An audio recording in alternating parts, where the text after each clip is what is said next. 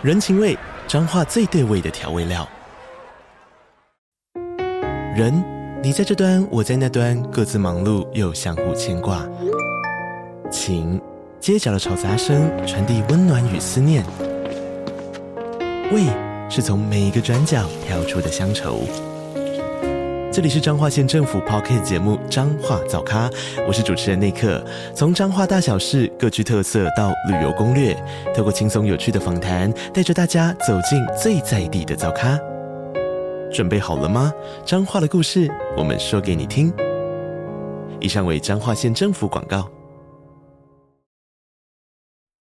欢迎收听《草木谈心》，我是草，我是木，让我们一起来聊心。我们是两个咨商心理师，在这里我们会和你轻松聊聊心理咨商、心理学与亲密关系。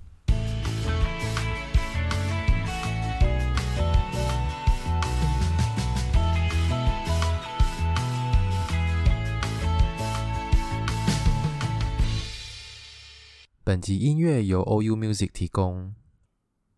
我们在第一百三十六集的时候，跟鸡蛋糕合作聊了。在智商前，你会经历了什么？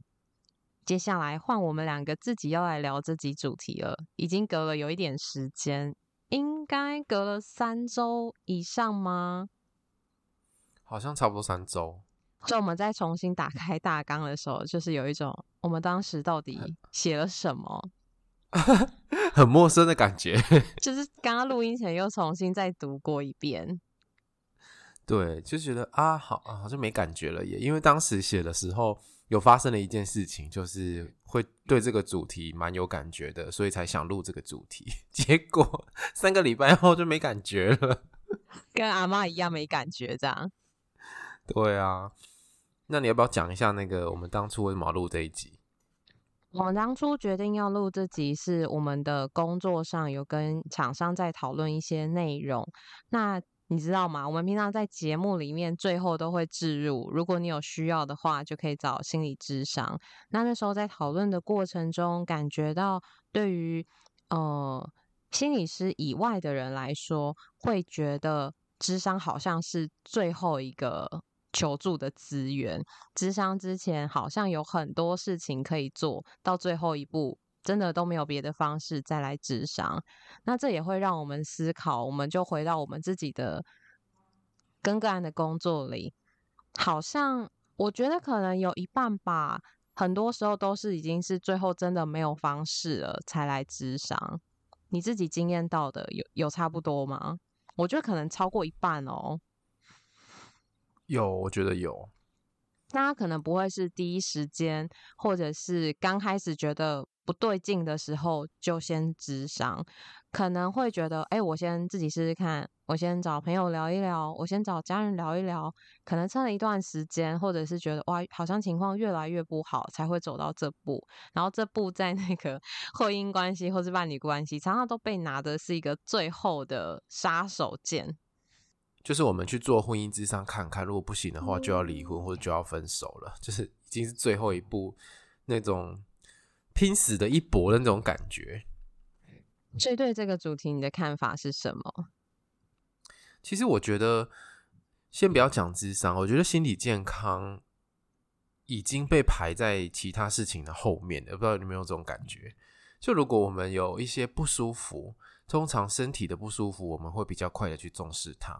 可是心理的不舒服，大家就会有一些想法，比如说啊，再试其他的方法看看啊，对啊，睡一觉看看，或者是啊，你想太多了啦，就不要想那么多，不要去想就好了，转移注意力就好了。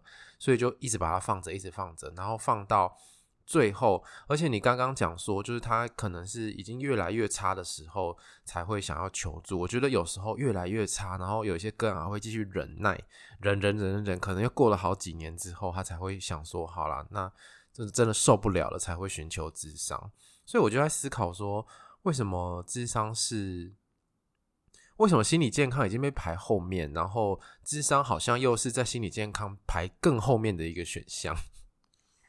我觉得，因为心理的这件事情很容易可以被忽略，就像情绪一样啊，就是大家很容易可以转移注意力，或者是假装没有这回事，或是做一些别的事情，好像是可以比较让那个不舒服的感觉减少，可是身体的不舒服好像没有办法。例如你的胃痛，它只要你不去处理，它可能就会胃痛好久，然后可能会更影响到你的状态。我觉得就是那种对照之下，好像身体的不舒服比较没有办法去承受太久。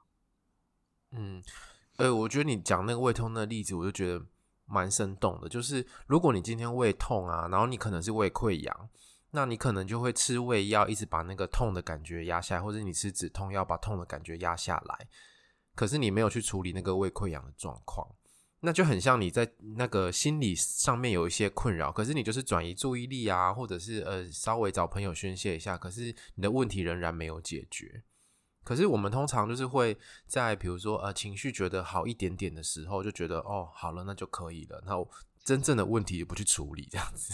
这 我就想到在智商的时候也是这样，就是有的时候有些人会带一个主诉问题来，然后当那个主诉问题好像稍微让他觉得 OK，比较没有那么不舒服的时候，他就会自己觉得他好了，然后就就结束了。他的结束智商可能呃比较好的情况下是会跟心理师讨论，然后比较嗯他自己觉得的情况下，可能就会自己就说哦，我觉得我好了，然后我就不再来了。那这我就觉得会比较可惜，这就很像是你可能用药先把它压下来，但是你还不知道你到底是什么样的情况，下一次会不会这个核心还在，可是出现在别的事件中又在被翻起。没错，可是如果你今天是胃痛的话，你身边的人就会劝你说：“诶，你要不要去做检查看看？你要不要去做个胃镜，或者做个超音波看看你胃是不是有什么问题，或为什么会常常这样胃痛？”可是你如果心情不好，你常常心情不好，朋友的身边的人不一定会这样子跟你讲。哎、欸，你要不要去呃看看医生啊，或者是 对做个量表，或者找心理师评估看看，这样子好像比较不会这样子建议。哎，但是这样想到的话，就会想到偶尔会有一些人，就是是带着咨询的心态来，就是像你刚刚讲的这样，就是他最近有遇到一些状况，他想要知道他自己这样有没有到要去看医生的程度。我觉得他可能比较有我们今天想要讲的这个概念的感觉，他想要更早先知道自己怎么了，或者是自己现在需要的到底是咨商，还是需要的是到身心科看诊去拿药。嗯，而且你刚刚讲的那个，就是民众可能会觉得，有些刚刚可能会觉得好一点，他就不来了。我觉得这很常遇到，就是大概在。第四次到第六次这中间会遇到这种状况，就是他们会觉得一开始的那个主诉的困扰好像缓解了，他们就觉得嗯可以了，然后就就就自己结案了。对，可是呃，对我们心理师来说，其实就是有一个叫做第一序的改变跟第二序的改变。第一序的改变就是症状减减少、减轻或者是缓解。然后他觉得舒服一点了，但是第二序的改变是我们评估，就是造成这个情绪不舒服有一个原因，然后这个原因是第二序的，所以当然如果我们需要做到第二序的改变，需要再花更长的时间，那就要真的是四次六次应该是不够的，需要再往前走。可是通常，呃，大家可能会因为诶花钱吧，还是怎么样，就是会觉得哦好了，那就可以了这样子。而且大家可能就是现在开始可以出国了，可能会把钱拿去出国吧。比起照顾自己的健康，可能出国玩更重要。对，啊，而且他们会觉得，哎、欸，出国也会好多啦，会充充电啊什么之类的。然后回来又继续面对一样的问题啊，过一阵再出国这样子。对，所以我们想要聊聊关于个案要到咨商前求助行为的这件事情。这段时间里到底会发生什么事情？这段时间里。可能我们在咨商的过程中有机会去跟个案谈到这段他到底发生了什么事情，但有一些可能不一定会可以有机会聊到，所以我们就这一集会透过一个稍微年代有一点久远的研究，但就是拿这个研究来当做一个素材跟大家聊一聊。那接下来也会有草木调查局听众的分享，然后让大家做一些参考。那这个研究呢，真的有点年代了，而且因为我觉得它的，没错，而且它的样本数我觉得没有那么大了。然后这二十年来，智商圈的变化应该蛮大的。然后民众对于心理健康的关注跟对智商的认识，应该是比二零零四年以前的时候有了很很大幅的成长。所以我觉得今天的那个数据就让大家参考一下，因为我们也没有找到更新的相关的研究。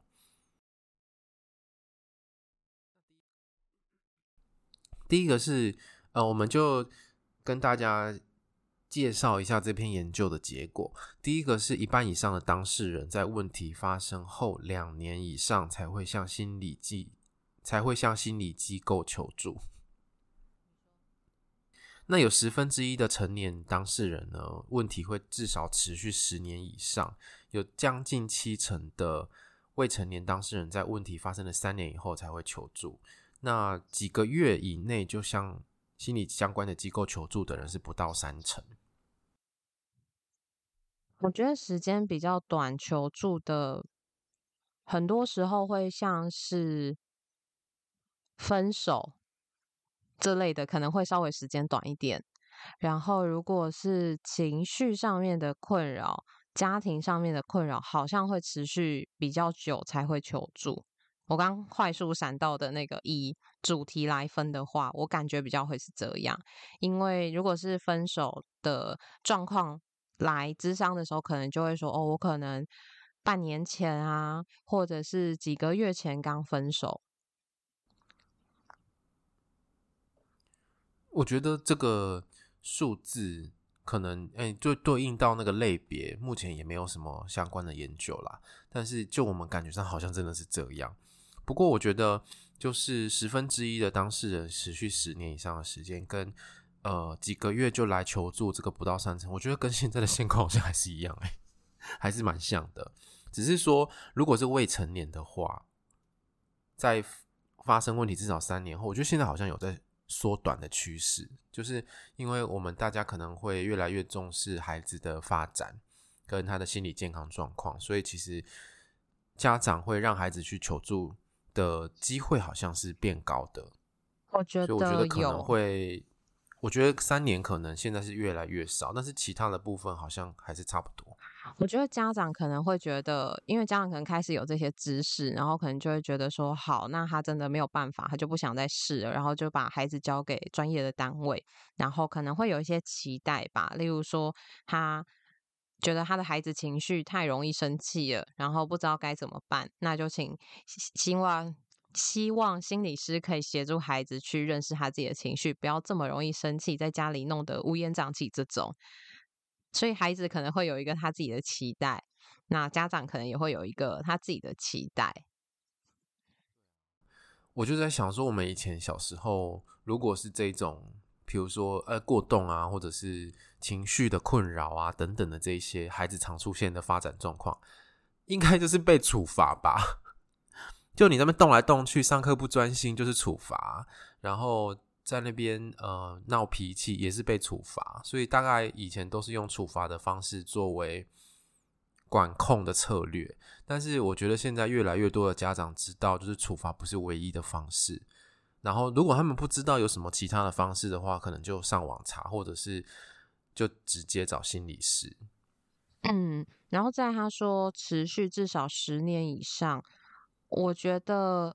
我刚刚有想到一个，是有的时候可能是小时候的创伤，或者是说哦，过去有一些重大的事情，然后可能长大之后某一刻觉得哦，好像过去的事情是有影响的，然后所以决定要来谈，或者是说现在的事情谈一谈之后，发现其实他是他的最根本回到十年前，可能他当事人没有意识到说他现在的状态是过去。那个那么久远以前的事件，让他变成现在的这个样子。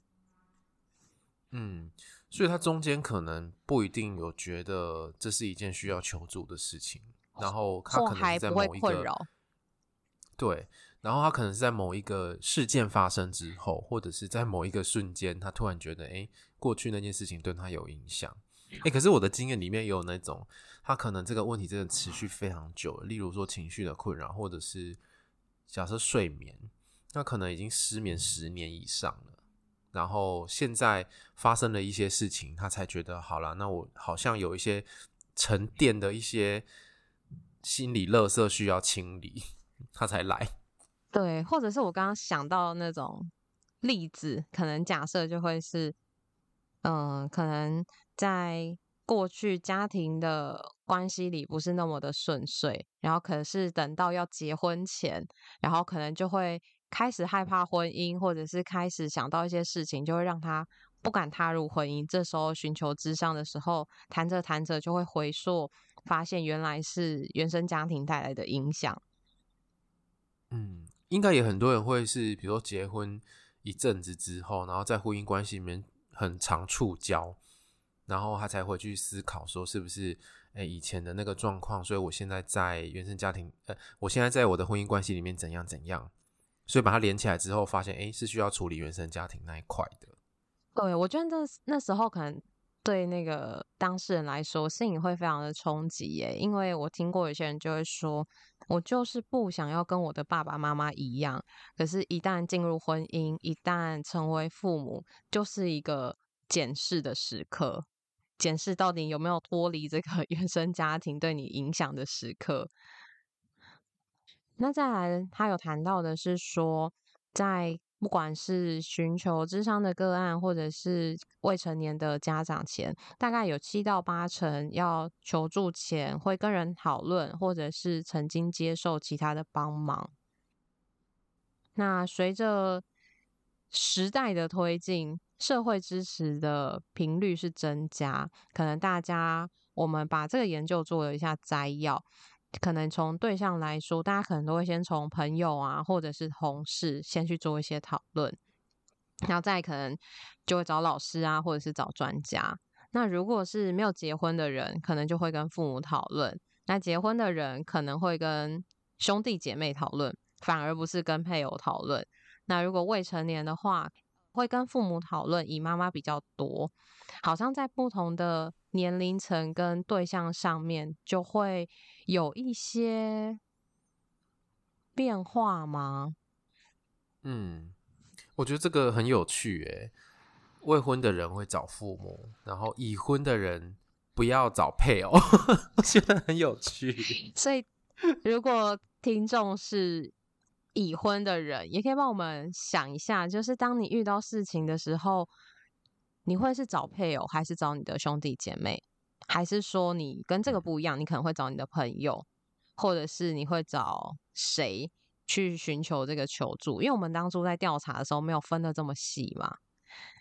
对，可是我就在想，我的某一些个人的状况啊，他们确实好像已婚之后，他就不一定会告诉父母他婚姻上面的事情，因为他会觉得跟父母讲了之后好像会更复杂，因为父母也会。对啊，然后怕父母觉得自己嫁得不好啊，还是婚姻状况不幸福啊，然后他也会对另一半或者他的配偶有一些成见吧，就是会有一些他原本自己的看法，所以可能找父母讲了之后会越来越复杂，所以他们可能确实会找手足讲，或者是找朋友讲会比较多。然后我就想到我的。诶，我的硕士论文其实是也是做求助历程的研究，可是不是做当智商的当事人，是做别的主题的。然后那个求助历程其实就可以分成两大块，一个是非正式的资源，就是就是我们像我们刚刚讲的老师啊、朋友啊、同事啊、家人这些人。然后正式的资源就会比较是某些机构或者是单位提供专业或半专业的支持的服务，这种算是正式的资源。那多数的人在进入正式资源前，都会先经历过非正式的求助，所以也是跟这个研究蛮符合的。我们都会先从身边开始找寻可以寻求意见的对象，或者寻求情绪支持的对象，或者现在很多就会透过网络吧。嗯，找网友嘛。找网友啊，或者是 Google，或者是一些脸书匿名的社团。其实很多那种脸书的社团上上面常常会很多人在分享一些自己比较像是树洞的概念嘛。然后下面可能大家就会有一些回应。那有些人可能就会给一些建议啊，像是你要不要去看医生啊，你要不要去找智商这种的。嗯，那这个 PTT 或者是 Dcard 上面也蛮多的，就是会讨论自己的某一些困扰的那种版，其实蛮多的。这就会是一种比较安全嘛，就是你真的可以讨论，然后你又不用担心别人的看法，然后时间上好像也比较不用花太多时间，因为智商要花时间，对，智商花时间，然后你寻求网友的协助，好像有一些我不知道，有些或许可以真的解决吧，但或许会不会更多的是一种情感上的支持。一种被关心的感觉，或者是哦，这么多人跟我一样不孤单的感觉而已。对，但这就是要回到它的主题上去做讨论。但是因为我觉得这些资源啊，不管是网络上或者你身边的人，大多数呃，尤其是网络上，他可能都是根据他自己的经验给你一些建议，嗯。嗯然后他没有了解你的状况，因为他根本就不认识你，而且你通常在网络上对自己的描述可能也不会太多。我知道有一些人会描述的很清楚，可是有一些呃关键的点，也许没有注意到，没有描述到，然后对方也不可能在下面问你，然后做评估。可是如果你进入咨商，那是不一样的状态嘛，我们会有比较长的时间可以好好的认识跟了解当事人的状况，然后会。这个讨论就会比较聚焦在根据我们的评估上面。那我们接下来要来分享听众的回应，就是我们问大家说：“诶，那你要寻求咨商前，你通常会做些什么，或者是你经历了什么？”那我们整理了一下，我觉得大家在智商前蛮多会有对于智商可能不认识，或者有一些怀疑吗？还有一些刻板印象。那听众有提到的怀疑，像是说，诶，是不是不够坚强才要去智商？是不是太脆弱了？或者是其实可能没有需要？到底有没有需要啊？有没有？要到这个程度吗？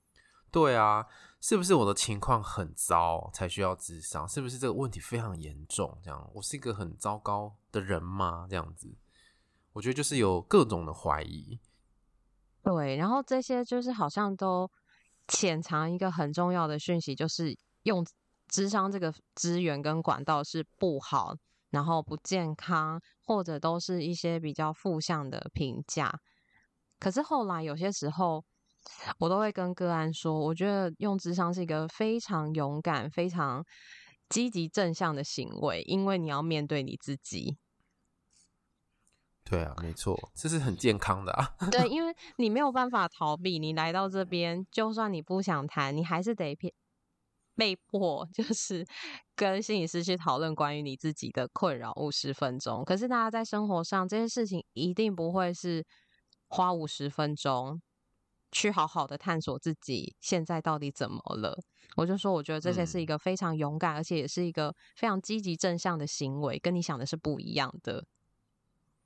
对，那我就觉得，就是有心里面有各种怀疑，其实是很多对智商的迷思吧。就是例如说，有病的人才要智商，或者是会去智商就表示问题很严重。然后有一些人会，我觉得会。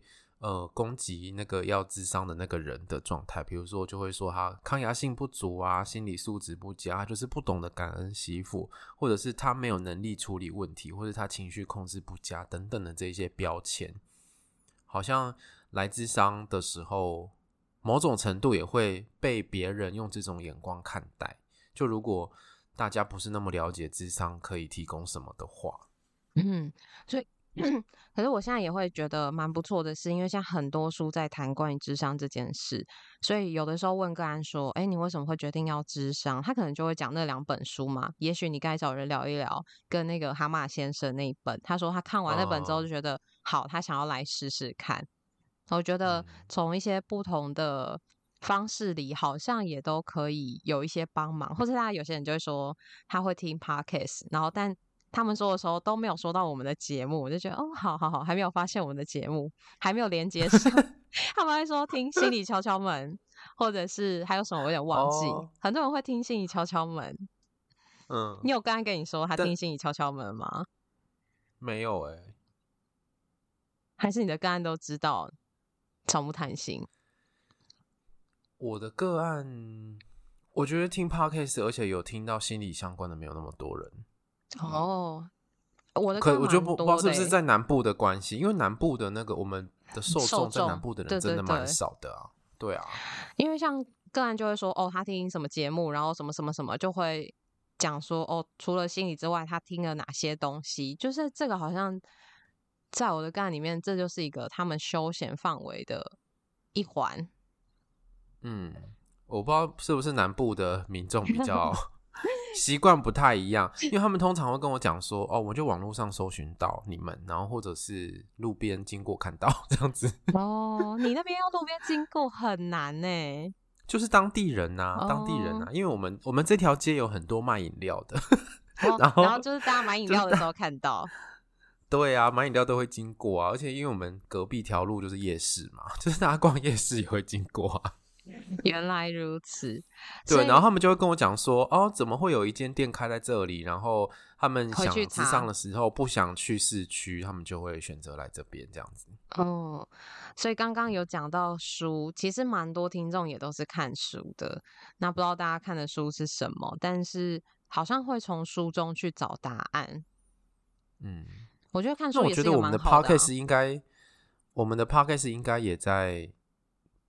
做很很多这种推广的事情吧，就是让大家更了解智商，不是大家迷失想的那样子。有啊，因为蛮多人就会说，哦，听完我们的节目，他就决定要去智商，然后或者是他从我们的节目中得到一些解答，或者是他比较能够相信这个管道是可以帮忙他的。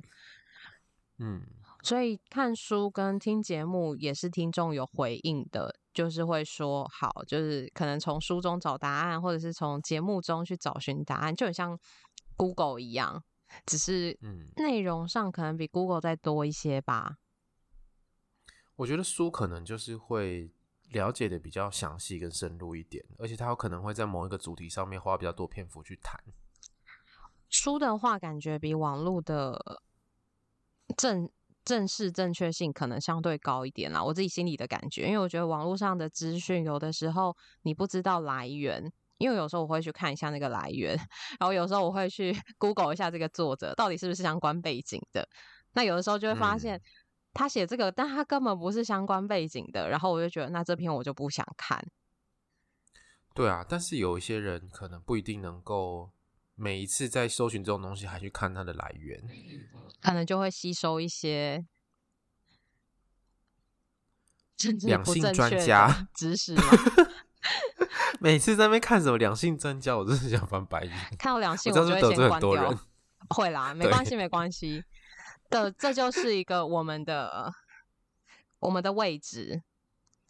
对对，性别就是性别，不止两性，这是我们我们的看法，大家可以有自己的看法。如果就觉得就只有男生跟女生，那也没关系，就我们不一样而已。应该很多听众跟我们觉得一样吧？我我不知道哎、欸。好，之后再继续调查。没关系，这是另外一个话题。嗯，那蛮多人也会问朋友，跟朋友聊天，然后可能也会就是查智商相关的讯息。然后蛮多人会说，会先看钱够不够。嗯，应该就是你会先查查看，说你相中的那个智商所，或是你要的心理师大概要多少钱吧。然后你大概评估一下，如果你要谈几次的话，大概要准备多少钱。对，然后或是可能查地点啊，查心理师的资讯，或者是请身边的人推荐。蛮多就是看到在。网络上有些人都会说：“哎、欸，我在什么？例如说台南关庙区有没有推荐的智商所？这种很蛮多在那个社群上会有这样的问题。”嗯，然后就会有一些乡民去留言嘛，就是会。比如说，哎、欸，他可能去过，或是他听过，他就会推荐这样子。对，然后或者是也有一些人会说那个没用啊，很贵啊，都在骗钱啦什么的，或者是说你去看医生比较快，就会有各式各样不一样的看法跟评价。嗯，不过你就知道自己在干嘛就好了，就是因为他们的那个每一个人的观点不一样嘛，所以你我觉得比较需要去了解每一个管道到底是在做什么，然后他可以提供什么，然后你适合什么，这个比较重要。嗯，所以也蛮多人会是放任不管，就是不去管他，像我们讲的逃避啊，转移注意力，对，或者是会喝酒啊。或者是就先去看身心科吃药，可能稍微可以短期先稳住自己的状况，出去玩，嗯，算命啊，求神问卜，算塔罗牌等等的。那也有人会书写，嗯、或者是打那个张老师啊、生命线的这些电话。所以其实，在做智商之前，大家真的会做蛮多事情的。只是那个。做的事情跟准备有没有在那个位置上？欸，诶，就是如果他知道好，他要咨商，这是一个准备；跟他知道做咨商是他要来面对他自己，他已经知道他的问题在哪了，这又是一种准备；跟他做好心理准备来咨商，但他不知道他哪里有问题，或者他觉得是别人的问题，就是还不知道关键在自己身上，就是那个准备的阶段好像不太一样。有些人的准备会带有一个完整性，很少啦。大家可能就说：“哦，我对我自己的认识是什么什么什么什么。”然后我觉得我现在知道的是这些，那我哪边卡住了？这种就 非常厉害，他前面做的功课超级多。对啊，那那谈起来就会很很顺畅，很快。我就想到，就是有一个理论在讲，就是意识到问题去求助的。那个阶段性历程，然后他第一个时期叫做懵懂期。我觉得有一些行为比较是偏懵懂期在做的，比如说就是喝酒啊，嗯、放任不管啊，这种就是他可能有觉得不舒服，但是他不知道那是什么，也不知道问题在哪里，就是还在还在蒙在鼓里的感觉。然后接下来进就会进入下一个阶段，他可能感觉到有问题，然后感觉到有问题之后，他可能还要。收集更多的资讯，就开始进入准备的阶段，然后准备之后才会真的去求助，所以它会有一个渐进式的过程。所以感觉这些东西好像会是在那个过程的不同阶段里面，但是我们都会在这里面慢慢的往前走，之后才会真的开始开启那个求助的行为。那有一些听众也跟我们讲说，呃，听节目啊，看书。是有帮助的，但是有时候会觉得帮助有限，然后智商的帮助是不太一样的。然后有一些听众也讲说，经历过智商是觉得值得的，有一些时刻呢是被专注的倾听，而且不带有色眼光的回应，而且智商也可以有一些时间沉淀啊、休息啊，然后就会慢慢恢复了。也有人分享问过别人的智商经验，听了节目，但还是跨不出那一步。那我也蛮想了解，这跨不出那一步是为什么？我觉得应该会有各式各样的原因啦。就是那个求助的阻碍是什么？什么卡在你前面，让你没有办法跨出去？但这些都是很能够被理解的。但你的这些担心，你的这些阻碍，或许也都可以记下来，就直接先约一次跟心理师讨论，看看。他可以怎么样协助你的这些担心？嗯，没错。而且因为智商，可能大部分的人没有经历过。如果他是第一次的话，就会对智商的过程有很多的疑惑，或者是很多的不安、焦虑。因为你没有经历过，你不知道会发生什么事情。然后大家要说智商，又要一直讲自己的事情，感觉好像很可怕这样子。所以我觉得也可以给一次机会，让自己去体验看看。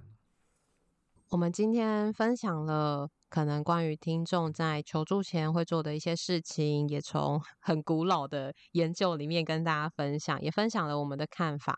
那我觉得心理智商除了是一个健康的行为之外，我觉得它有某个部分，因为它是医疗行为，它其实就可以像是一个 早期发现、早期治疗的概念。如果你早一点发现有一些不对劲、有一些异状的时候，就可以及早的帮忙自己。这时候或许不会衍生其他的困扰，未来你要花更多的时间面对，跟花更多的时间来处理。可是这个时候，你可能没有心理准备，原来要这么多的时间。